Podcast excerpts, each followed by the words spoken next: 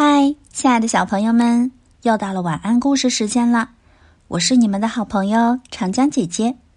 今天要给大家分享的故事叫做《春天的闹钟》，作者谢旭华。准备好了吗？要开始喽！叮铃铃，闹钟响了，起床啦！起床啦！妈妈喊小萌。我不想起床。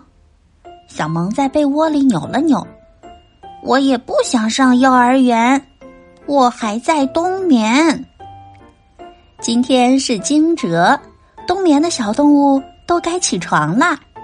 妈妈拍了拍小萌的屁股。小熊也醒了吗？小萌问。对，小熊也醒了。小蛇也醒了吗？小萌问：“对，小蛇也出动啦。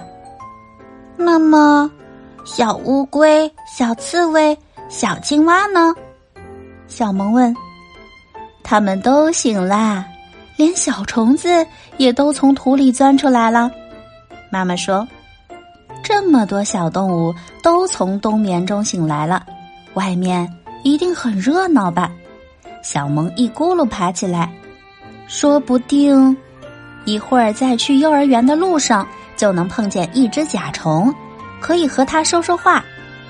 小萌突然想到一个问题：今天是惊什么来着？为什么小动物们会在今天醒来呢？妈妈说：“惊蛰。俗话说，春雷响，万物长。轰隆隆的春雷声一响啊！”小动物们就在冬眠中被惊醒了，所以叫惊蛰。啊，小萌明白了，轰隆隆的雷声就是大自然的闹钟啊！闹钟一响，大家都起床了。小萌好像真的听到了雷声，小动物们都惊醒了，它们蹬蹬腿，伸伸胳膊。一个一个从洞里跑出来，跑进温暖的春天里。好啦，小朋友们，你们期待春天吗？长江姐姐非常期待哦。春天有很多好看的花，天气也变得暖和起来了。